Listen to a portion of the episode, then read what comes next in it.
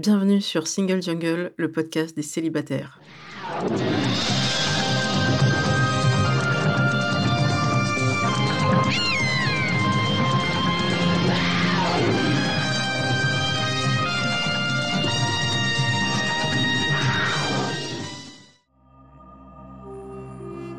Je suis Louisa Amara et j'ai créé Single Jungle, un podcast dédié aux célibataires. Nous sommes plus de 100 millions dans le monde. En France, l'INSEE estime qu'il y a 41,3% de célibataires, au sens juridique. En effet, les personnes divorcées, dépaxées, séparées, veuves ne sont pas comptées. Nous sommes donc très nombreux et surtout nombreuses. Pourtant, on nous répète que la norme, c'est le couple. Eh bien, ça n'est plus vrai. Dans ce podcast, je reçois des autrices, des auteurs, des expertes du sujet, mais aussi et surtout des célibataires qui nous racontent leur parcours. Ce podcast, c'est le vôtre. Bienvenue Bonjour et bienvenue dans ce nouvel épisode de Single Jungle. Euh, je suis aujourd'hui avec Marie Coq. Bonjour Marie. Bonjour Louisa. Alors je vais te présenter. D'abord, tu euh, as écrit le livre Vieille fille qui est sorti le 8 septembre aux éditions La Découverte. Et avant qu'on parle longuement de ce livre, euh, je vais me situer. Je suis Louisa Amara, j'ai 42 ans, je suis une femme cis hétéro, je suis racisée par mes deux parents d'origine algérienne, kabyle par mon père, je suis grosse, je suis valide, c'est-à-dire que je ne suis pas en situation de handicap, et je suis transclasse ou transfuge de classe. Je viens d'un milieu ouvrier populaire et je suis maintenant cadre. Voilà, toi tu peux faire de même ou beaucoup moins bien sûr. Alors moi je m'appelle Marie Coq, j'ai 44 ans, je suis cis hétéro, blanche, valide et ce que je pourrais rajouter, c'est que par mon travail, je fais partie des CSP+, mais actuellement, je suis au chômage. Voilà, en gros. Très bien. Bah, effectivement, c'est déjà assez vaste comme situation. Donc là, on parle de ce livre parce que Vieille fille, c'est quand même un titre assez fort. Qu'est-ce qui fait que tu voulais absolument que ça s'appelle Vieille fille? Parce que c'est pas que c'est pas vendeur, mais c'est un petit peu justement l'image qu'on a peur d'avoir, nous femmes. On, nous l'a beaucoup mis dans la tête. Mais attention, t'es célibataire, tu vas finir vieille fille. Bah justement, c'est parce que le mot était un peu très stigmatisant et stigmatisé, même si le titre complet, en réalité, c'est Vieille fille, une proposition. Et une proposition, c'est sur la quatrième de couve. C'est vraiment en fait l'idée que comment on fait cette image un peu monstrueuse, une proposition qui peut être entendable et voire souhaitable. Très bien.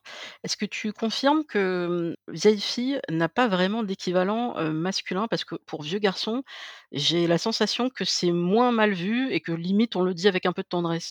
Oui, moi je suis assez d'accord avec ce que tu dis, et puis surtout, je que la différence, c'est que les vieux garçons, ils sont vraiment vieux garçons sur le tard. Hein. C'est-à-dire que comme la biologie, est plus sympathique, pour eux, ils peuvent, changer de braquet, jusqu'à très tard. Alors que pour les femmes, passé 40-45 ans, voilà, le couperet tombe beaucoup plus vite. Et après, c'est vrai qu'il y a un peu plus de tendresse pour les vieux garçons, me semble-t-il, parce que les vieux garçons, c'est plutôt ceux qui n'ont pas trouvé chaussures à leurs pieds, alors que les vieilles filles, dans l'imagerie standard, c'est plutôt celles dont on n'a pas voulu. Donc voilà, je trouve que c'est quand même un jugement un peu plus dur aussi pour les femmes. Alors justement, tu disais que ça pouvait, commencer ce terme-là, à la quarantaine, mais peut-être même encore plus tôt et dans le livre, on voit que dans l'histoire, ça arrivait même à des âges qui semblent quand même très, très jeunes. donc cette partie historique, elle était importante pour toi? Oui, bien sûr. Alors après, c'est un peu une évidence de dire que, dans les temps plus anciens, on était vieille fille plus tôt parce qu'on se mariait plus tôt, parce qu'on mourait plus tôt et cetera, donc tout était, plus condensé. Mais c'est vrai qu'il y avait une partie historique et puis cette partie historique aussi, c'était d'aller voir des vieilles filles qu'on n'a pas forcément qualifiées de vieilles filles et qui pourtant en étaient. Parce que la vieille fille, on on la caractérise, vraiment dans certaines comédies romantiques, dans quelques romans victoriens, mais voilà, sinon c'est pas non plus un personnage, qui est très, mmh, représenté, notamment dans la littérature et dans le cinéma et qui pourtant est un archétype, qu'on connaît tous quoi et toutes. Oui, puis, je voudrais peut-être qu'on évoque les les recluses. Alors je t'avoue que moi j'ai complètement découvert, ce que c'était qu'une recluse. Heu, peut-être peut-être, te laisser le définir ce terme? Oui, les recluses en fait, c'était des femmes qui, la seule façon pour elles d'échapper à l'autorité, d'un mari ou d'un père ou de l'église, c'était des femmes qui choisissaient de s'emmurer volontairement. Donc c'était souvent dans des sortes de petites tourelles, avec, un même pas une fenêtre, une espèce de petite fente comme ça par par laquelle elle pouvait quand même voir l'extérieur, mais l'extérieur ne la voyait pas et elle restait là jusqu'à sa mort. Parfois quelques habitants du village ou les badauds, heu, lui jetait quelques traces de nourriture, mais voilà, elle était, heu, elle vivait là, quoi. J'en parle assez tôt dans le livre parce que c'est une solution, heu, bon, extrêmement radicale et c'était pour montrer aussi que vieille fille, on pouvait peut-être, voilà, trouver des des façons de vivre, qui sont un peu plus plaisantes aussi quand même pour nous, quoi. Oui, on a cette chance-là, en tout cas, c'est le cas dans j'espère, dans pas mal de pays où on n'est pas obligé forcément de de se dire: «Bon, bah, soit je vais rester sous l'autorité de mon père ou d'un de mes frères, ou d'un futur mari, bah, non, sinon je vais ou au couvent, bah, là, je vais aller m'emmurer» et quelque part, ça va correspondre à un suicide social dans un premier temps, puis presque un suicide à petit feu parce qu'elles vont avoir des problèmes de santé, elles mangent très peu, puis elles il va y avoir des maladies, elles vont mourir, assez rapidement, je pense. Oui, c'est des conditions de vie atroces, hein, elles vivent dans leurs excréments, elles mangent un jour sur 2, heu, enfin un jour sur 2 et encore je suis sympa. Il y a un roman de Vargas là qui justement, heu, met en scène une, recluse et comme elle aime l'archéologie, à un moment comme ça, elle fait un passage sur des fouilles archéologiques où il montre en fait qu'il y a une coquille d'huître par Noël et par année de vie dans, heu, dans son petit perchoir là donc heu donc on peut bien imaginer que c'est des conditions de vie atroces et après bien sûr que, encore une fois, c'est un exemple un peu extrême, mais ce que j'aimais bien dans cette idée, c'est qu'effectivement, comme tu l'as dit, nous, on a légalement, même si c'est pas si vieux que ça, on a maintenant la possibilité de ne plus se soumettre à une autorité, religieuse, paternelle, conjugale.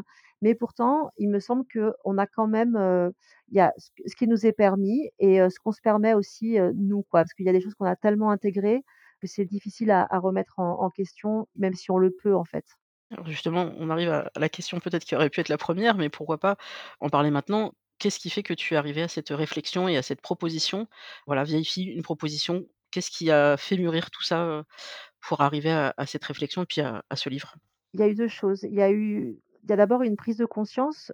Voilà, ce que je raconte dans le livre, sous la forme d'un sevrage, en fait, c'est quand je me suis retirée du jeu amoureux, en pensant que ce serait, heu, d'abord un retrait, transitoire, quoi, quelques semaines, quelques mois. Bon, finalement, ce retrait, a duré parce que j'avais pas envie d'y retourner, tout simplement, parce que j'étais fatiguée, heu, que j'avais plus envie, parce que bon, voilà, pour des tas de raisons et que, finalement, ce ce sevrage, ça m'a permis vraiment de de me rendre compte en fait de toute la place que ça libérait dès lors qu'on n'était plus obnubilé par cette recherche de l'amour, du compagnon, de l'éventuel, géniteur de nos futurs enfants et puis surtout, l'envie du livre, elle est venue parce que au bout de quelques temps, quelques mois, presque 2 ans, je dirais, je me suis rendu compte que ça allait vraiment bien. En fait, que cette situation n'était plus aussi douloureuse qu'elle l'avait été et rétroactivement, en fait, je me suis dit: «Mais» parce que vraiment, avant ce retrait là, il y a eu 3 ans où je ne pensais qu'à ça, notamment aux enfants, j'ai pleuré pendant 3 ans quoi, à peu près et de me dire que j'avais pleuré aussi longtemps pour une situation qui, en fait, n'était peut-être pas, mmh, ce dont j'avais besoin ou c'était ce dont je croyais avoir envie, mais aujourd'hui, je suis même plus sûre non plus et donc voilà, c'était aussi l'idée de dire, en fait, quand on est tellement obnubilé par cette recherche, on peut peut-être passer à côté d'une autre vie qui est possible et moi, j'ai perdu du temps, mais voilà, si j'écris ce livre et que ça peut permettre à certaines femmes notamment de d'en perdre un peu moins que moi, avant de se libérer de cette pression-là, heu, voilà, c'était un peu pour ça aussi que je voulais l'écrire. Oui, d'autant que le temps, on sait à quel point pour les femmes, heu, c'est un vrai, vrai sujet, hem, qui est difficile à comprendre pour les hommes. Ils, heu, f je moi, je je vois beaucoup, bon, pas que chez les masculinistes, hein, aussi sur, heu, chez des hommes qui seraient de bonne volonté. C'est: «Mais maintenant, vous avez le temps, vous pouvez, heu, congeler vos ovules». Bon, ils comprennent pas bien qu'il faut au minimum 5 000 € pour partir sur ce type ce type de projet-là. Ouais, puis il faut congeler tôt aussi, hein, donc C'est ça. Je pense qu'ils sont pas bien conscients de ça. D'ailleurs, heu, j'en profite pour, heu, évoquer, heu, Plaisir d'offrir, le podcast de Claire Fégreux qui explique bien, heu, tout le principe du don d'ovocytes et à quel point c'est complexe, à quel point il y a des règles et que non, on n'a pas tant de temps que ça et par contre, on nous met assez tôt dans la tête que il va falloir avoir ce projet-là. Un jour ou l'autre, heu, il faudra au moins mmh. trancher la question. Est-ce qu'on en a envie un jour ou pas? Et c'est une chose pour l'instant que les hommes, ne comprennent pas du tout et d'où ce décalage. C'est Marie Bergström qui en parle très bien dans son livre, Les nouvelles lois de l'amour. On a toujours ce décalage qui est vraiment typique de la trentaine, où on n'aspire plus aux mêmes choses et où les hommes ont le temps qu'ils veulent. Ils ont même 20 ans devant eux ou plus et d'où ce décalage et toi, je pense que tu as été confronté à ça aussi? Oui, bien sûr, parce qu'il y a le temps évidemment, ça tu as tout à fait raison et puis, Là où je trouve aussi que c'est aussi une, une expérience qui est pas du tout la même entre les hommes et les femmes, c'est que pour les femmes, passer 30 ans, en fait, ça devient aussi une question de volonté, ça devient une question de projet. En fait, quand j'ai ces ovocytes, c'est pas juste se réveiller un matin en se disant, heu: «Bah, c'est dingue, ma compagne est enceinte, qu'est-ce que je fais?» quoi? Il y a quelque chose de, mmh, peut-être, une illusion du naturel, chez les hommes. Je trouve que nous, on perd, assez vite, quoi, parce que très vite, il faut effectivement prendre une décision et pas juste, s'accommoder d'une situation ou réagir à une situation. Il faut qu'on la provoque, quoi et donc ça aussi, je trouve que c'est une grosse différence dans l'expérience. Oui, puis une injustice fondamentale, c'est que personne ne sait à quel moment de sa vie et de son état d'esprit on va être, mettons à 30 ans pile. On a tous des parcours différents et moi je supporte pas l'idée qu'on est en retard. En retard de quoi?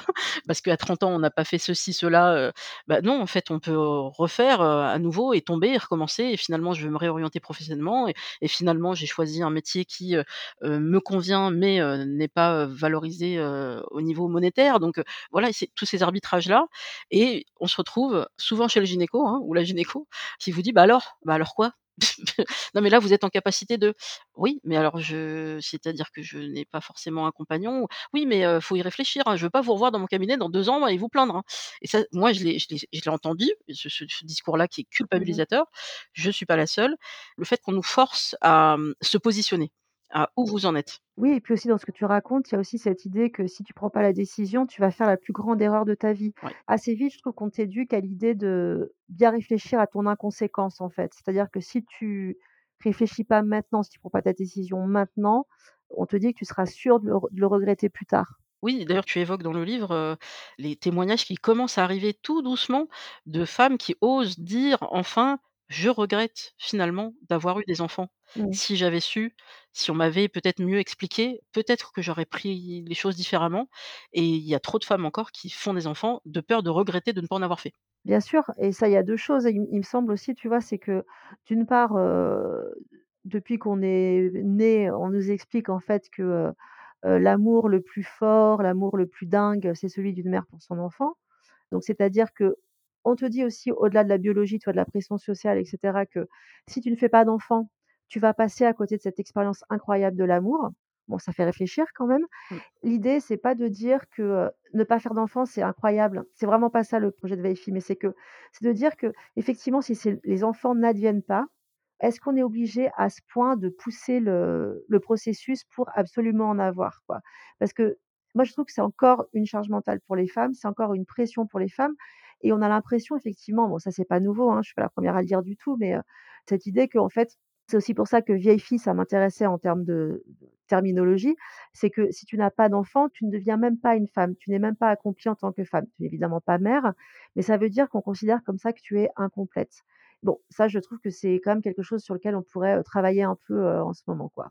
Oui, oui, on commence à tout juste à comprendre et encore je dis «on», c'est c'est pas dans tous les cercles et je pense beaucoup à certaines auditrices qui m'écrivent, depuis le leur région, perdue en Corrèze où, heu, à 25 ans déjà, on leur dit: «Bah alors, faut s'y mettre». On n'est plus du tout sur le décalage des 30 ans, ça se passe à 25 ans. Donc tout dépend effectivement de l'endroit où on vit, du cercle familial qui nous entoure, du cercle amical aussi, hein, qui peut, heu, exercer une sorte de pression sociale. Heu, dans le livre, on voit que quand dans ton entourage, heu, bah, beaucoup de gens commencent à faire des enfants. Forcément, la question se pose aussi et de se dire: «Mais est-ce que moi je je suis prête, je suis pas prête?» l'occasion se présente, qu'est-ce qui fait que je ne fais pas les rencontres, qu'il faut? Et c'est Victor Tuaillon, j'utilisais d'ailleurs un un de ses extraits, dans Le cœur sur la table, qui disait: «Il faut arrêter de culpabiliser les femmes sans arrêt». De lancer, ce côté: «Il faut absolument aller voir un psy». Moi, je trouve ça très bien, la santé mentale, il faut vraiment y aller, mais sur ce côté, si elles ont un schéma répétitif, c'est de leur faute, c'est qu'elles n'en ont pas pris conscience, elles sont toujours attirées par les mauvaises personnes, toujours par les bad boys. Oui, mais à cause de quoi? Qu'est-ce qui est rentré dans leur tête, heu? C'est qu'il y a eu aussi une éducation, il y a eu aussi un parcours culturel, heu, donc je pense qu'il y a, une bienveillance quand même, heu, qui ressort aussi de ton livre, de dire: «Mais voilà, essayez d'accepter aussi ce que vous êtes et votre parcours et et être une vieille fille, c'est bien aussi». Oui, oui, puis, une bienveil enfin bon, alors je sais que le mot bienveillance maintenant c'est utilisé à toutes les sauces, mais aussi envers, soi-même parce que comme tu disais, moi j'ai pas moi j'ai été privilégiée dans ce parcours-là parce que les années charnières, je les ai passées à Paris, dans le milieu, journalistique avec, que des gens qui étaient quand même, assez ouverts là-dessus, mais on m'a pas, jeté des cailloux, tu vois, en me traitant de vieille fille, pas du tout, quoi. Mais finalement, la pression, c'est celle qu'on intègre, nous-mêmes, quoi. Enfin bon, là, encore une fois, c'est un peu bateau, mais j'ai pas eu tant que ça à me justifier. Même mes parents, ils m'ont foutu la paix avec ça, ils m'ont pas tellement demandé. Moi, le «alors c'est pour quand?» honnêtement, c'est une phrase que j'ai pas entendue, quoi. Mais il n'empêche, voilà, que quand même, c'est tout le temps là, c'est là partout, dans les pubs, dans ce que tu entends à la radio, dans le moindre film que tu vas voir. C'est aussi pour ça qu'il faut se être un peu indulgent avec soi-même. C'est-à-dire qu'effectivement, même si on n'a pas des parcours, heu, comme tu racontes, de répétition, d'être toujours fourré avec des bad boys ou je sais pas quoi, c'est tellement intégré en nous, en fait, que si on ne fait pas d'enfant, on a raté notre devenir, heu, naturel quoi, en fait. C'est aussi en ça qu'on se sent monstrueux un petit peu et qu'on a l'impression qu'il y a quelque chose qui ne va pas, parce qu'on a l'impression de ne pas suivre ce qu'on nous a expliqué comme étant notre dessin naturel. Donc ça aussi, je trouve que c'est très compliqué à démêler, quoi et encore une fois, c'est aussi pour ça que fille, moi, j'ai voulu le mettre à la l'écrire aussi au jeu, quoi et que ce soit un récit, personnel. C'est que on voit bien que dans ces situations-là, que ce soit, l'amour, les enfants, les relations, enfin et cetera, il y a ce qu'on sait intellectuellement, ce qu'on a compris intellectuellement et puis ce qu'on ressent, quoi et parfois ça coïncide et parfois pas et que quand ça coïncide pas, on a l'impression en plus, enfin voilà, on se rajoute encore une pression à se dire: «Mais bon sang, quand est-ce que je vais comprendre? Quand est-ce que je vais intégrer?» et cetera et donc accepter aussi qu'il y a une part, d'ambivalence, quoi. C'est aussi pour ça que Vieille fille, c'est pas du tout l'idée de dire, «Ah ouais, mais les vieilles filles, elles sont trop badass, elles ont tout compris et tout». C'était aussi de proposer un un récit un peu plus en demi-teinte, quoi, parce que bien sûr que moi d'être, sans mari, sans enfant, ça me donne une liberté totale. Ça a ouvert des tas de choses, peut-être qu'on en parlera plus tard et cetera, mais mais évidemment que ce serait mentir que de dire tous les jours, je me réveille en me disant: «Ouh, génial, j'ai vraiment pris les meilleures décisions qui étaient possibles dans ma vie». Non, en fait, même une fois que c'est posé, le doute est quand même, permis. En fait, comme ces femmes dont tu parlais tout à l'heure, là, tu vois, qui disent, regretter d'avoir des enfants. Mmh mh. En fait, on peut aussi prendre des décisions, regretter certains jours, être heureuse avec ces décisions d'autres, voilà, qu'on soit, marié ou pas, avec enfant ou sans enfant, quoi. C'était aussi cette idée de d'essayer de d'aller vers un peu plus de souplesse, avec, soi-même, quoi, quelque chose comme ça. Oui, d'ailleurs, tu prends plusieurs exemples, autour de toi de de de personnes qui sont en couple, qui ont, pour certains des Mmh mh. enfants, pour d'autres non et là, il y a d'autres pressions qui s'exercent. Il y a il y a le côté, s'il y a des enfants, bon, bah, ils vont essayer de construire quelque chose et ça va être on va complètement comprendre que ce soit dur parfois, qu'ils pètent les plombs. Alors que quand il y a pas d'enfants, que le le voilà, le le couple a décidé de ne pas avoir d'enfants, ils vont se concentrer énormément sur d'autres choses, d'autres projets, que ce soit les voyages, la décoration ou autre, ou encore l'importance, stratégique pour eux, du rôle de la sexualité. Parce que, bah, il faut bien qu'on parle de ça puisque les parents s'ils baissent pas, c'est pas grave. C'est plus ou moins Mmh quelque mh. chose, d'admis. De toute façon, ils dorment pas, vu que les enfants dorment pas et ainsi de suite. Alors que, voilà, ils ont aussi et c'est ça qui qui me semblait intéressant, c'est ce côté, bah, en fait, nous célibataires entre guillemets «vieilles filles», bah, on n'est pas toujours, au top de la sérénité et du bonheur, heu, tous les jours. Mmh mh. Mais dans les couples, qu'il y ait des enfants ou pas, eux non plus, en fait. Ouais, bien sûr et c'est vraiment ça le principe Vieille fille aussi, c'est de dire que tu vois, quand tu me demandais au départ, pourquoi aussi l'envie d'écrire ce livre, c'est a un moment aussi ça m'a paru, un peu incompréhensible en fait que tous les regrets doivent, porter sur les vieilles filles quoi ou encore tu vois qu'on parle du de la tristesse du célibat, du coût de la solitude et cetera. Mais être en couple Fonder une famille, c'est un coût énorme en fait, quoi et alors bien sûr qu'il y a certains qui gagnent à la loterie et qui ont, heu, le conjoint ou la conjointe parfaite et des enfants incroyables et cetera, dans un bonheur, heu, sans fin et cetera. Mais en réalité, autour de nous, on a des situations qui sont beaucoup plus, heu, grises quoi, enfin beaucoup plus dans la zone grise et qu'on parle jamais de ce que ça coûte de maintenir en fait l'harmonie d'un couple, de maintenir, heu, la joie d'une famille et cetera.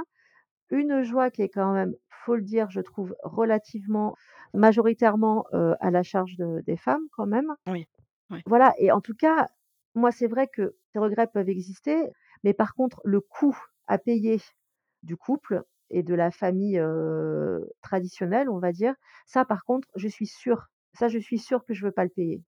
Je demande pas à tout le monde de quitter femme et enfants, heu pour aller vivre d'eau fraîche dans la montagne, hein, c'est pas ça du tout, mais encore une fois, vieille fille, la vieille fille, comme on lui fait porter tous les maux et comme elle sert d'épouvantail notamment aux aux couples mariés, en fait, c'est une façon de dire: «Bon, peut-être que toi, dans ton couple dans ta famille, tu es peut-être pas la plus heureuse, mais regarde cette miséreuse, regarde-moi cette vieille fille là, comme ça là.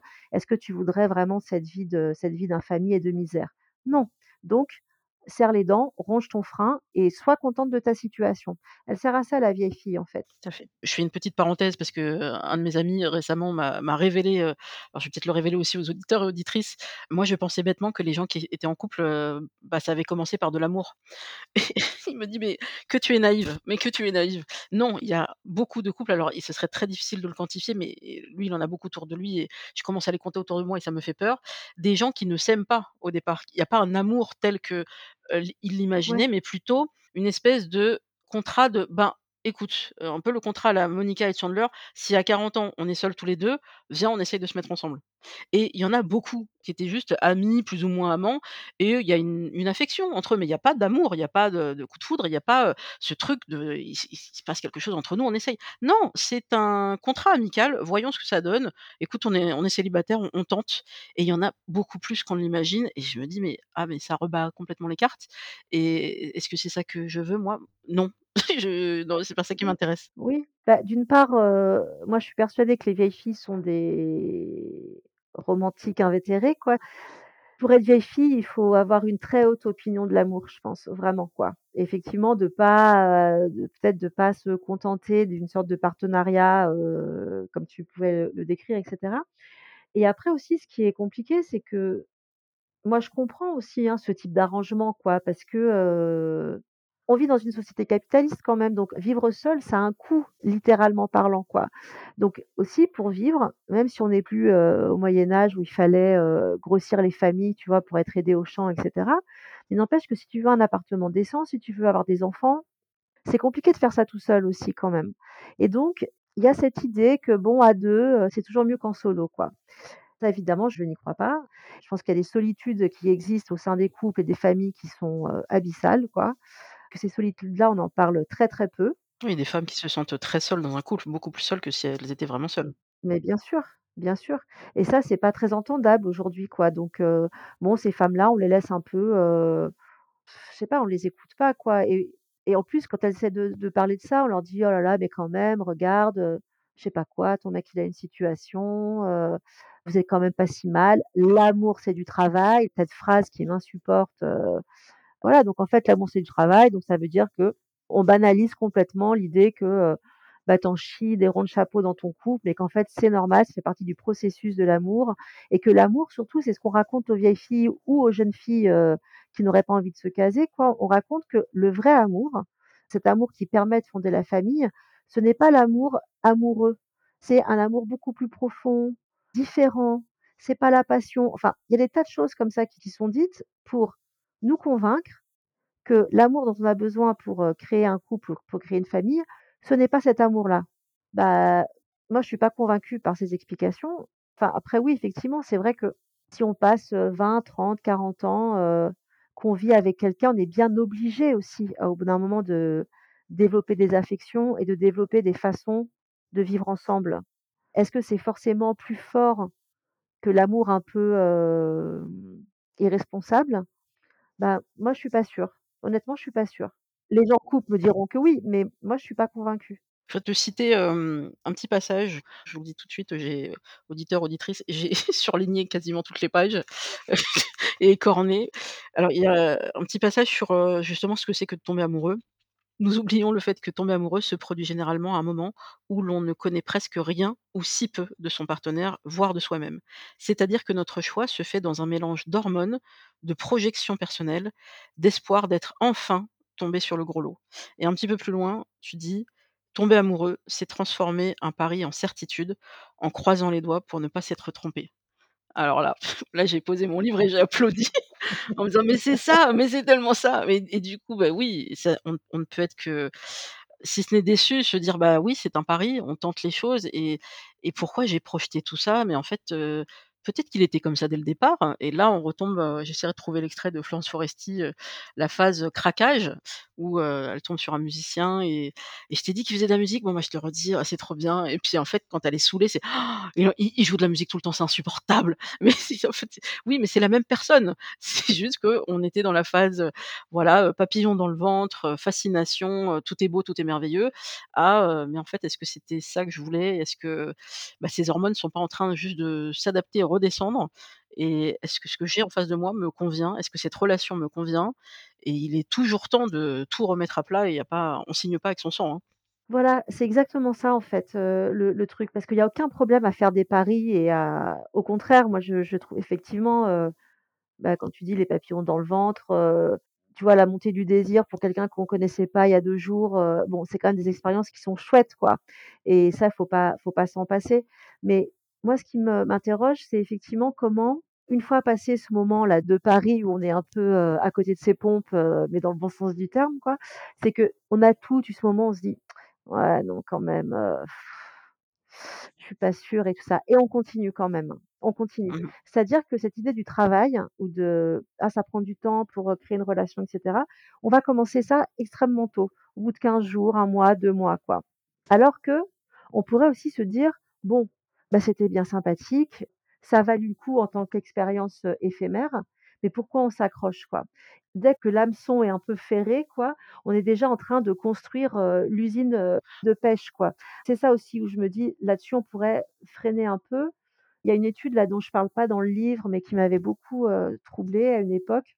Ils s'étaient rendus compte, en fait, que les couples en fait, ça marchait comme l'investissement, immobilier. Mmh mh. C'est-à-dire que plus les gens étaient, avaient passé d'années ensemble, plus c'était difficile de se quitter et la raison, c'était pas de dire: «Ah mais on s'aime follement» ou «quand même» et cetera.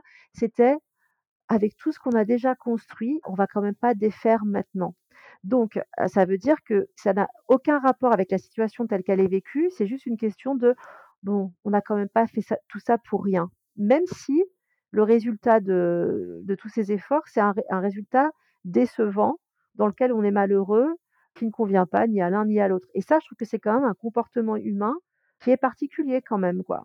Alors, je pense qu'il y a aussi le le côté, chez les femmes, particulièrement, voilà, toujours, se remettre à l'ouvrage et se dire: «Bon, bah, là, ça a pas marché, mais quand même, on j'ai investi du temps, de l'énergie», c'est une charge émotionnelle, hein, qui est portée par les femmes, le la bonne, le bon équilibre du couple et de se dire: «J'ai fait tout ça, je l'ai, mmh, pas changé, mais par exemple, heu, bah, il savait pas s'occuper d'une machine à laver, bah, maintenant il sait faire grâce à moi. Je vais pas refiler tout ce travail, donc cet homme, un petit peu amélioré, à une autre» et puis, alors là, c'est la phrase de ma mère: «On sait ce qu'on quitte, on sait pas ce qu'on retrouve». Mais attends, à un moment donné, parfois, retrouver juste la solitude, ça me va moi, hein. C'est déjà plus sympathique que ce que j'ai au quotidien avec quelqu'un qui, ne me respecte pas ou, est agressif, fait du gaslighting. Alors, je fais une petite parenthèse pour celles qui savent pas ce que c'est que le gaslighting. Ça vient du film Gaslight. En gros, c'est, vous faire passer pour folle. Donc, vous avez, été très, heu, déçue par le comportement de quelqu'un qui a trahi votre confiance et vous dites: «Mais tu exagères, c'était pas grand chose, oh là là». Voilà, c'est ça. Ça commence par là, par des petites choses comme ça et on se dit: «Mais en fait, toutes mes barrières sont en train de tomber. Je suis en train de tout tolérer parce que j'ai tellement construit avec cette personne, j'ai tellement tenté des choses que je suis épuisée d'avance de tout recommencer avec un autre». Mais il y a une 2e solution, on recommence pas avec un autre, on se retrouve soi, déjà. C'est pas mal. Ouais, bien sûr. Alors l là, ce que tu racontes, c'est très juste sur, heu, quand on est dans la situation et puis aussi cette idée de, tu vois, de tomber sur, plusieurs fois sur le mauvais cheval et de devoir s'y remettre et cetera, heu, c'est tout le ressort des comédies romantiques avec lesquelles nous a bassinés, heu moi, je trouve c'est pas tellement l'idée du prince charmant qui est, enfin bon, ça bien sûr, mais ça, on en a déjà tout dit là-dessus. Mais c'est vraiment l'idée, en fait, tous les films, tous les les les romans un peu contemporains, les histoires contemporaines où on a des vieilles filles non définitives, c'est-à-dire donc des vieilles filles qui ont tous les attributs de la vieille fille, mais qui, au dernier moment, vont sortir de leurs conditions de vieille fille parce qu'elles sont enfin tombées sur le bon, c'est toujours un parcours du combattant. Donc on voit, en fait, ces femmes qui essayent, qui se tapent, toujours, les pas sympas, les pas marrants, les hommes qui les respectent pas, qui les aiment pas et cetera. Mais pourtant, l'idée quand même derrière tous ces récits, c'est de dire: «Si tu ne t'arrêtes pas, si tu continues à espérer, un jour ça va arriver» et donc en fait, toutes ces narrations, elles nous encouragent à poursuivre nos efforts. Effectivement, comme tu disais, moi, il y a un moment, je me suis dit: «Ah ben non, non mais moi là, c'est bon, j'arrête, heu, j'arrête». Mais arrêter, je trouve que c'est très similaire à ce qu'on nous raconte sur le travail, en fait. C'est-à-dire que, heu, quand tu as un boulot de merde dans lequel tu es pas heureux, qu'est-ce qu'on va te dire? On va te dire, «Ouais, mais tu sais déjà tu as un travail, heu, c'est déjà pas mal, puis tu sais en ce moment c'est compliqué, heu, des opportunités il y en a pas tant que ça, ne rêve pas trop» et cetera. Donc on va encourager les les gens à rester dans un travail, même s'ils sont malheureux à l'intérieur de ce travail et par ailleurs, ce serait complètement incompréhensible que quelqu'un te dise: «Bon, en fait, j'ai changé de boulot plein de fois, bah, ça fait pas. Je crois que le travail, c'est pas pour moi, j'arrête». Voilà. Être vieille fille, c'est ça, c'est de dire, «Bah, moi, j'arrête de travailler» et aujourd'hui, dans la société dans laquelle on vit, dire ça, c'est inentendable.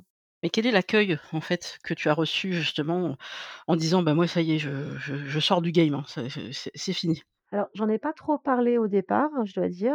Enfin si, j'ai un peu dit quand même que que j'arrêtais. Après, j'ai eu des retours de femmes, quand même, qui m'ont dit: «Ah ouais, ah ouais, mais tu as trop raison» et tout ça et cetera. J'ai eu ça au bout d'un moment. Mais il y a eu tout ce moment où moi-même, en fait, où alors que j'étais sortie du game depuis, quelques mois et je regardais certains de mes amis me raconter encore leur dating ou leur, et j'étais là: «Mais, mais c'est dingue, c'est dingue de pouvoir, passer autant de temps à faire ça». Enfin, j'ai un souvenir très précis là d'un pote à moi qui m'avait raconté qu'il était parti à pied à Pantin parce qu'il y avait une grève de transport ou je sais pas quoi, donc un dimanche soir à 22:00 pour aller voir une meuf qu'il ne connaissait pas, juste pour tenter sa chance et j'étais là: «Mais c'est pas possible en fait, moi le dimanche soir, j'ai envie d'être tranquille chez moi, heu, j'ai autre chose à faire en fait, quoi». Moi, ça a été vraiment ça la révélation, c'est un moment de me dire: «Ah non, mais moi j'ai autre chose à faire. J'ai autre chose à faire, j'ai autre chose à penser». Du moment où j'ai assumé ça, c'est là où le le côté vieille fille, c'est devenu quelque chose de où j'ai senti qu'il pouvait y avoir quelque chose de encore une fois, c'est un mot que j'aime pas, mais de d'inspirant et pas juste de triste pour les autres.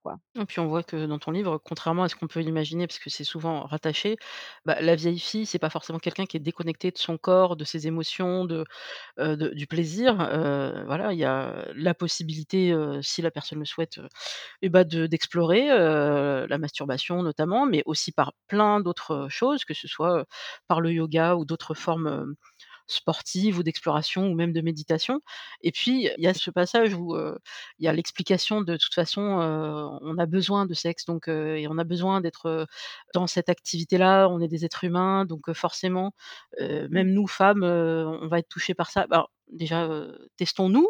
Je pense qu'on a eu, pour beaucoup, l'expérience du confinement où, dans de nombreux pays, mais en France, particulièrement, bah, bah, on est confiné tout seul, on est confiné tout seul. Donc ça a été aussi une phase d'exploration, je trouve assez, libératrice, hein, pour beaucoup et puis de dire: «Mais en fait ça va, hein». Enfin, on a vécu le confinement comme on a pu, mais ce fameux ce ce non, c'est pas un besoin, sexuel, donc tu expliques la pyramide de Maslow, mais on n'a pas besoin, ça faut vraiment se le marteler, on n'a pas besoin de sexe pour vivre. Les personnes qui n'ont pas eu de sexualité ou de de rapport sexuel pendant de nombreuses années ne sont pas décédées, elles se sont pas desséchées. Il s'est rien passé au niveau physiologique pour ces personnes-là, il faut le redire et Ovidie en parle très bien Ouais. dans le dans son podcast sur, sur France Culture, tu l'avais cité plusieurs fois. Mmh mh. Donc en fait, la vieille fille ou en tout cas la personne célibataire pendant un certain temps qui décide de se retirer du game, ça veut pas dire qu'elle est déconnectée de ses émotions et de son corps.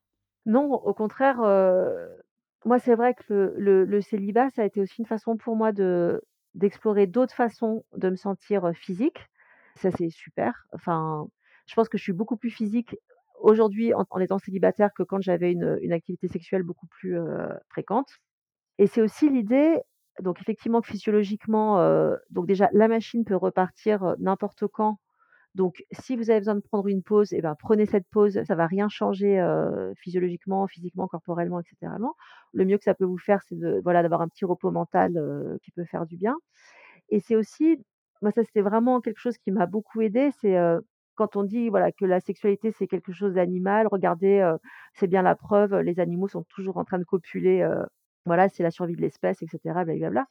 Alors qu'en fait, la sexualité animale, c'est une sexualité qui est extrêmement, saisonnière, en fait. Bon, c'est pas vrai pour tous les animaux, mais globalement quand même, au moment de la reproduction et que le reste de l'année, c'est le cadet de leurs soucis et alors ça, pour moi, ça a été une révélation. De me dire, en fait, qu'effectivement, je pouvais avoir des moments, des pans entiers de ma vie où c'était le cadet de mes soucis et d'autres où, comme les animaux, je ne pouvais penser qu'à ça et qu'on n'était pas obligé de faire de lisser en fait, comme ça l'activité sexuelle ou même la pulsion sexuelle dans une forme de de cadence, industrielle avec tant de fois par jour ou tant de fois par semaine, tant de fois par mois pour se sentir comme étant, un animal, ou un être sexuel et sexué. Ça, ça a été pour moi une révélation, vraiment. Ah oui, je te comprends. Bah, là, au moment où on enregistre, j'ai mon corps qui m'a envoyé un signal, que je connais bien maintenant, maintenant que je me connais un peu mieux.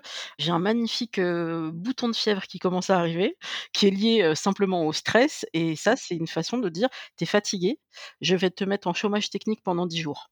Tu pourras rien faire parce que de toute façon» bon alors pour ceux qui savent pas, le bouton de fièvre, heu, on c'est rideau, hein, vous vous embrassez personne parce que ça peut être contagieux et c'est j'avais posé la question à une gynéco, ça l'a beaucoup fait rire.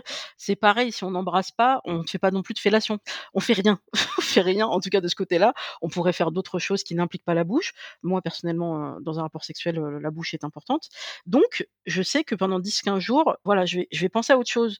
C'est peut-être bête, mais du coup, je vais pas penser à l'épilation de mes jambes quand je vais rencontrer, heu, tel ou tel homme et je me suis rendu compte en en parlant à l'homme que je fréquente actuellement, que je me suis excusée. Dis donc, je «Je suis désolée, mais pendant 10 jours, je vais pas pouvoir, heu» et je me dis c'est après coup, je dis: «Mais quelle féministe en carton! Je m'excuse parce que j'ai un bouton de fièvre et qu'on va rien pouvoir faire et que ça va être ceinture pendant 10 jours. Mais on va apprendre à mieux se connaître pendant 10 jours, c'est pas mal, non?» C'est pas comme si je lui demandais 3 mois d'abstinence. Enfin, je pense que ça, c'est aussi inscrit dans mon dans mon cerveau de: «Ah, mais s'il y a un problème sexuel, il faut que je m'excuse parce que sinon il va aller voir ailleurs, sinon il va m'oublier, sinon je je suis au rebut, quoi». C'est c'est fou, hein, quand même. Ouais, ouais, non, mais c'est des pressions et c'est intéressant aussi ce que tu dis parce que cette pression-là, la sexualité, en fait, heu, alors c'est vrai que c'est plus facile d'en parler sur, heu, les célibataires, les vieilles filles, heu, et cetera.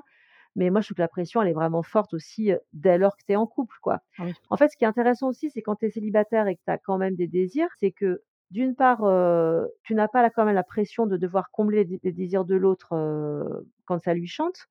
Mais aussi, ce qui est intéressant à vivre, c'est de te rendre compte aussi que tes désirs ne sont pas forcément n'ont pas à être comblés dès que tu le souhaites, quoi, tu vois? Et de se retrouver comme ça avec des désirs qui restent un peu comme ça, post-restantes, on va dire, c'est une expérience que je trouve, hyper intéressante aussi. De se familiariser aussi avec les désirs qui sont exaucés et ceux qui restent, sous forme de désirs.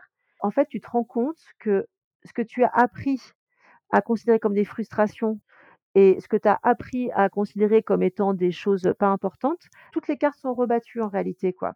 Moi, d'avoir un désir qui n'est pas comblé, c'est pas une frustration pour moi aujourd'hui. Je me dis, «Ah ouais, heu, ah ouais, en ce moment, je suis bien désirante et tout, c'est cool, quoi. C'est cool», par exemple, moi, je sais que je désire si je suis plutôt bien dans ma vie, par exemple, quoi. Donc c'est une espèce de baromètre, qui est chouette, quoi.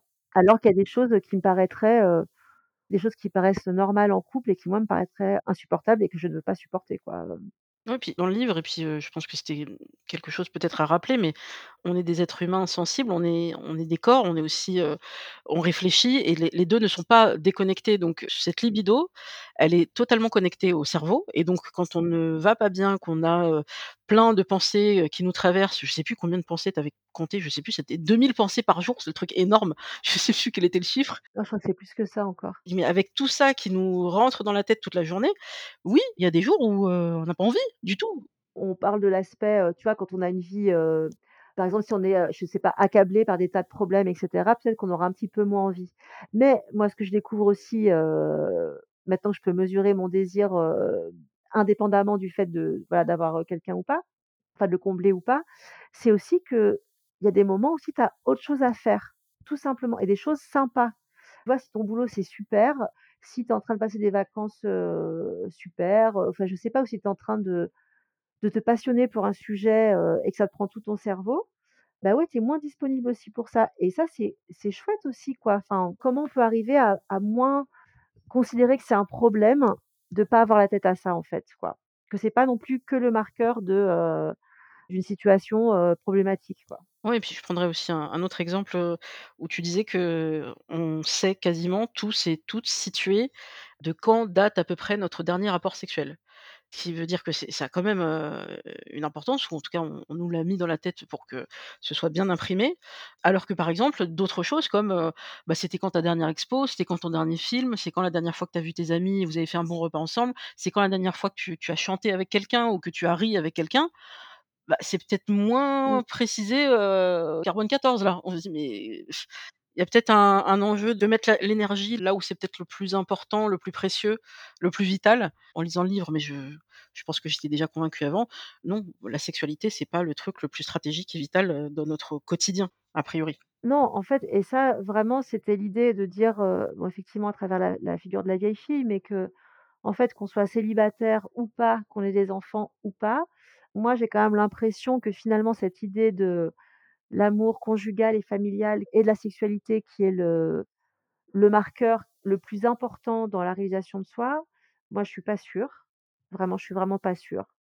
Enfin, je suis même de plus en plus sûre du contraire, qu'il y a des façons de faire des vies, très riches, autrement, mais que chacun aurait intérêt à se foutre un peu moins la pression là-dessus, quoi. Que ce soit la sexualité et les sentiments aussi. Ça peut faire partie de la vie. Moi, je trouve que c'est quand même, encore une fois des choses, des choses très chouettes, mais ça peut pas être la seule ou la principale source de bonheur ou de recherche de bonheur dans une vie, quoi. Moi, ça, me paraît démesuré. Oui. Alors sur, la solitude, on l'a quand même évoqué, assez longuement, mais c'est quand même assez clair dans le livre, le fait d'avoir appris à vivre seule. Tu précises, «En vivant seule longtemps, j'ai appris à être ma meilleure compagne». Donc, oui, je pense qu'on on n'accepte plus, on ne veut plus, quand on a passé cette phase de célibat, où on n'est plus dans la quête absolue de l'amour, on a compris que, tout ça était parfois un peu illusoire et et éreintant, mais de se dire: «Mais en fait, je suis bien, seule, je suis contente de rentrer chez moi, de faire ce que je veux chez moi, de prendre le temps pour moi, pour faire ce que j'ai envie de faire» et je n'accepterai plus, par exemple, une cohabitation forcée avec quelqu'un parce que c'est le fameux escalier où, bah, on s'est rencontrés, on se plaît, on doit forcément vivre ensemble. Non, on peut réfléchir à d'autres manières de faire couple et puis on peut aussi se dire: «Bah, en fait, heu, ouais, il a pas ce que je veux, quoi» et c'est vrai que plus on arrive en âge, plus on nous dit: «Oui, mais tu vas commencer à devenir trop difficile, trop exigeante, parce qu'avec ce qui reste sur le marché, bah, prends ce que tu trouves». Quand on arrive tard au marché, il reste pas, heu, les meilleurs fruits. Ça aussi, c'est une dédicace à ma mère. Donc effectivement, bah, oui, bah, je suis pas obligée de repartir avec les fruits pourris, hein. Je peux partir seule, hein, je je préfère rien. Le meilleur fruit, heu, il est déjà dans mon panier, c'est moi, quoi. On peut dire ça? Oui et en fait aussi ce qu'il faut regarder en face et c'est pas très plaisant, mais c'est que je pense que toutes et tous, là pour le coup, la grande peur, des humains, c'est quand même de mourir seul, quoi. Mais on meurt seul. On est d'accord que face à la mort, on est seul. Bien sûr, mais je trouve que c'est quand même pas pareil de se dire: «Ah, on va être regretté, Oui. on va laisser une trace et cetera». Je suis tout à fait d'accord avec toi, hein, sur le le le fait qu'évidemment qu'on meurt seul. On ne parle jamais de ça, quoi, qu'on meurt seul et comment personne ne se prépare à mourir seul. Mmh mh. On fait toujours comme si, mourir seul, c'était un peu la faute à pas de chance, quoi. Alors que, bon, bah, vraiment, c'est ce qui va se passer, quoi et je pense qu'on est quand même aussi nombreux à avoir tenté, l'expérience du couple et de la famille, enfin, moi, j'ai pas tenté l'expérience de la famille, enfin, pas celle-ci, mais dans une espèce comme ça de d'espoir un peu fou qu'on mourra un peu moins seul, quoi. Mais après on peut, renverser la situation et se dire: «Bon, effectivement, si on accepte l'idée qu'on va mourir seul, quoi qu'il arrive, est-ce que c'est bien la peine de géopardiser, toute la vie d'avant juste pour, atténuer un petit peu la fin qu'on redoute, quoi?» Oui et puis on a vu qu'il y avait d'autres manières, si vraiment on a envie de se dire, «Je serai éternel» entre guillemets grâce, à ma descendance, bah, sinon ça peut être avec les créations qu'on va pouvoir faire. Il y a des gens qui, les artistes notamment qui veulent, laisser une trace, même petite, mais parce qu'ils auront créé quelque Mmh. chose qui restera et puis, bah, il y a la famille qu'on se crée donc on sera quand même regretté par, je l'espère, nos amis et puis, Ouais, tous ces enfants qui sont quand même dans notre entourage, ouais. voilà, moi je suis marraine, j'ai des neveux, des nièces. Tout dépend le le niveau de proximité bien sûr et d'attachement qu'on veut y mettre, qu'on peut y mettre, mais c'est aussi une manière de se dire: «Bah, il y a quelqu'un quelque part dans ce monde qui se souviendra de moi en bien». Pour moi, c'est pas des pis-aller, je mets pas de hiérarchie, c'est tout aussi valable en fait, mais c'est effectivement un message positif qu'on voit dans le livre, mais qui mériterait d'être vraiment relayé au plus grand nombre parce que, on nous dit souvent: «Bah non, si tu n'as pas de descendance, la branche s'arrête là en fait, la branche de l'arbre généalogique». Bah non, elle peut faire d'autres petits mais différemment. C'est aussi que le cœur des célibataires ou des vieilles filles et tout ça, moi je pense que c'est des des cœurs aussi qui sont quand même assez grands et que c'est aussi des personnes qui servent à regarder et à aimer différemment aussi, heu, les gens qui les entourent, quoi. Toi, tu parles des neveux, des nièces, j'imagine aussi qu'il y a des enfants d'amis et cetera. Bah, nous, on a de la place, en fait, parce qu'on n'est pas focalisés non plus sur nos enfants, sur notre mari, notre amoureux. Je sais pas, j'ai l'impression aussi que ça laisse des interstices, qui sont intéressants pour donner de l'amour différemment aussi. Il y a comment on reçoit de l'amour différemment, mais aussi comment on peut le donner différemment. Oui, puis je te citerai à nouveau, tu précises, «En n'ayant pas d'enfant, je nourris un amour démesuré pour mes parents». Là, moi, je me reconnais en étant, aidante et en étant la seule fille, j'ai 5 frères, mais je vais pas vous remettre les statistiques sur le qui aide dans les familles. Dès qu'il y a un problème de santé, heu, un handicap, heu, ou simplement le vieillissement, hein, tout simplement, ce sont les femmes, hein. C'est toujours pareil, hein, ce sont les femmes qui se mobilisent, qu'on mobilise et les hommes, bah, la sœur, elle est dispo donc heu, voilà. Il y a quelques hommes quand même qui se mobilisent, mais c'est vraiment, ça reste minoritaire pour le moment et c'est vrai que moi je me dis, c'est aussi toute cette sphère-là qui est évoquée dans le livre. C'est la vieille fille, elle est là aussi pour aider les les parents et c'est son rôle, c'est son rôle, social ou alors elle va aider dans une association. Mais on se rend pas compte, mais si toutes ces petites mains Mmh. disparaissaient, le pays s'écroulerait. Ouais, mais ça, c'est évident. Mais ça, c'est Romain Huret aussi qui en parle très bien. Comme on n'est pas en train de créer l'après, je pense qu'aussi on est on sert aussi à conserver l'existant, quoi et à essayer de soigner un peu l'existant et pas être dans une espèce comme ça de course à: «Bon, oui, bon, bah, les parents, heu, oui, bah, c'était compliqué, mais bon, maintenant il y a les enfants, on fera mieux avec eux» et cetera, quoi. Une espèce comme ça de course folle vers l'avant en es en espérant qu'à chaque génération, heu, ça va aller mieux. Bah, ouais, les célibataires, les sans enfants, heu, peut-être qu'on est là un petit peu effectivement en coulisses à essayer de ouais, peut-être de soigner ce qui est déjà là, quoi. On est peut-être moins projetés vers le futur et que ça a de la valeur ça aussi, en réalité. Oui, puis on va avoir le le temps on va trouver le temps et l'énergie d'aller, creuser peut-être sur, toutes ces phases-là de moi, je sais toujours pas comment mes parents se sont rencontrés, par exemple, Mmh parce qu'il y a une une pudeur extrême dans certaines familles où on ne raconte pas ces choses-là et alors que je moi, je veux savoir, je veux savoir d'où je viens. Donc là, peut-être qu'on va prendre un peu plus le temps d'aller creuser parce qu'on on passe du temps ensemble et de de dire: «Bon, maintenant je suis grande, tu peux peut-être m'expliquer, heu, comment ça s'est passé en vrai, heu, plutôt que le le le roman habituel que tu nous sors, heu, qui est Mmh. plus de la plaisanterie qu'autre chose». Bah, voilà et puis avoir les 2 versions si possible quand les 2 sont sont encore de de ce monde. Mais voilà, c'est vrai que ce ce retour sur soi, sur, sa psychologie et tu disais, bah, toutes les névroses aussi qu'on a récupérées. Ça, je pense que cette prise de conscience-là, bah, c'est ce temps du célibat qui nous le permet, donc c'est une vraie richesse. Bah, oui, oui, là, je suis complètement d'accord avec toi et de savoir comment tu essayes aussi de peut-être, heu, pas faire mal, quoi. Prendre conscience de ces de ces névroses, peut-être éventuellement ce qui t'a blessé et cetera, c'est moi, je trouve que ça a du sens aussi, même surtout pour essayer de pas reproduire, quoi. Alors qu'effectivement, je pense que quand tu es pris dans, heu, une histoire après l'autre, un enfant après l'autre et cetera, enfin, je sais pas, je dis c'est pas pas du tout une généralité, hein, mais voilà, juste, logistiquement, c'est plus difficile, de prendre le temps de se poser, de réfléchir à ce que tu es en train de faire, voilà, quoi. Alors pour finir, je voudrais aussi, non pas te citer, mais là de mémoire, ce que j'ai aussi, beaucoup apprécié dans ce livre que j'ai écorné donc à toutes les pages, c'est ce côté, on n'est pas obligé de devenir, une espèce de superwoman qui aura inventé la nouvelle start-up ou je sais pas quoi, pour compenser, entre guillemets «un destin de nullipare qui n'a pas d'enfant». On peut juste avoir nos vies, simples, sans inventer quoi que ce soit ou sans faire quelque chose de grandiose ou sans, monter le Kilimandjaro. On n'est pas obligé et on peut avoir de belles vies quand même. Non, non, mais glo globalement, Vieille fille aussi, c'est un plaidoyer pour, les vies modestes, quoi. Le célibat, est quand même, mieux accepté, heu, bon, les femmes sans enfants, c'est on n'est plus non plus les les anomalies qu'on était il y a, heu, 30 ou 40 ans. Mais c'est vrai qu'en échange, on nous demande d'avoir, des carrières spectaculaires, par exemple, quoi. Mmh mh. C'est pour ça que je déteste la célibatante. Moi, si j'ai pas fait d'enfant et que j'ai pas de compagnon, c'est pas pour m'arracher, heu, 40 heures par jour, au travail, sortir boire un cocktail, sur mes stilettos avec mes copines, dormir 2 heures par nuit, mais pas du tout, quoi. Vraiment, ça m'intéresse pas et j'ai pas non plus, l'explication de mon de mon célibat et de mon statut de vieille fille, c'est pas non plus effectivement parce que, j'ai passé toutes mes nuits à trouver un vaccin contre, je ne sais quelle maladie, quoi. Donc heu, j'ai pas d'excuses, fantastiques, j'ai pas une vie, spectaculaire, mais c'est la mienne. C'est la vie que je mène comme je peux. J'essaie de vivre une vie au plus près de ce que je suis, mais c'est une vie qui n'est pas du tout spectaculaire. Mais j'essaie d'avoir une vie à peu près honnête, quoi, à peu près juste et c'est vrai que ça fait moins rêver qu'une comédie romantique ou qu'une, pub Ricoré, heu, sur la famille parfaite, mais moi je trouve que c'est quand même un chemin qui vaut le coup d'être, d'être emprunté, quoi.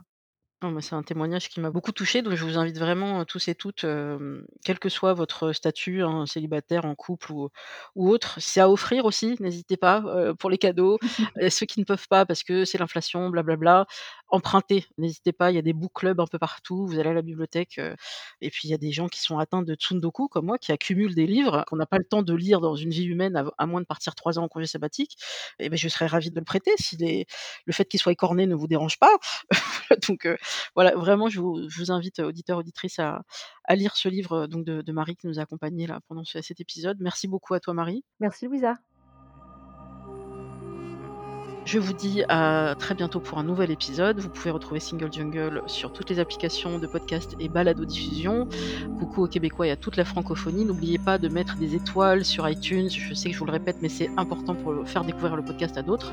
Et si vous êtes sur Spotify, on peut mettre des étoiles aussi. Si vous êtes sur Deezer, vous ne pouvez pas, mais vous pouvez partager le podcast sur les réseaux sociaux ou sur WhatsApp à votre groupe de, de potes. Et puis sur Instagram, on peut se retrouver. C'est Single Jungle Podcast tout attaché. Je suis aussi sur Facebook et sur Twitter. À très vite. Merci beaucoup. À très bientôt. Au revoir.